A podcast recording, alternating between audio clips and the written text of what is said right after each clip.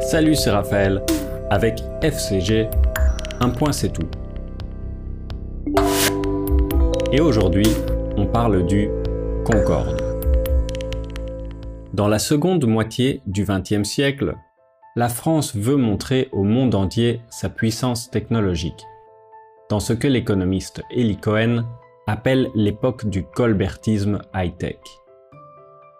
En d'autres mots, c'est une période où la France a dépensé un budget énorme dans la conception et la promotion d'inventions technologiques révolutionnaires. Parmi les méga-projets, il y a celui du TGV, train à grande vitesse, celui de la fusée Ariane et celui du Minitel mentionné il y a quelques semaines. Certains projets sont de véritables succès, d'autres disparaîtront aussi vite qu'ils sont apparus. L'un des projets les plus fascinants est celui du Concorde, à ne pas confondre avec la Concorde qui est l'hymne national du Gabon et le nom d'une place célèbre à Paris. Le Concorde, nom masculin, est un avion supersonique réalisé en collaboration avec les Britanniques pour relier les États-Unis et l'Europe en moins de 3 heures. Son premier vol a eu lieu en 1976 lancé par Air France et British Airways. D'autres compagnies d'aviation s'intéressent aussi à l'idée d'un avion capable de dépasser la vitesse du son, mais finissent par laisser tomber à cause du coût immense, des préoccupations environnementales et des importantes nuisances sonores.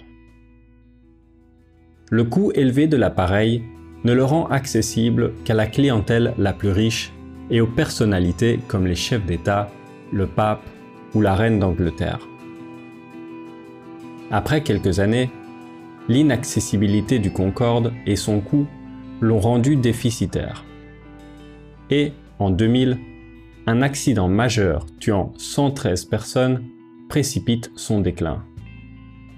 Il finit sa course, tête dans des musées aéronautiques de Washington DC et d'Europe.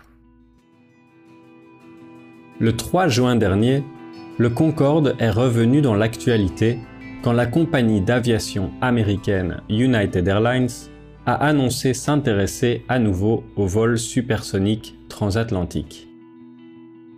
En partenariat avec Boom Technology, elle espère pouvoir proposer au public des vols entre le New Jersey et Londres en 3h30 à partir de 2029. Évidemment, ce sera un service de luxe. Mais si United tient sa promesse, ces vols supersoniques auront zéro émission de carbone. Peut-être que ça ouvrira la voie à d'autres projets qui permettront à tout le monde de voyager facilement, rapidement et écologiquement.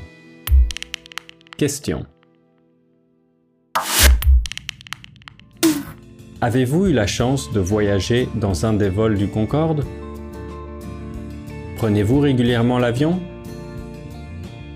Est-ce que réduire le temps de trajet pour les voyages est une bonne idée?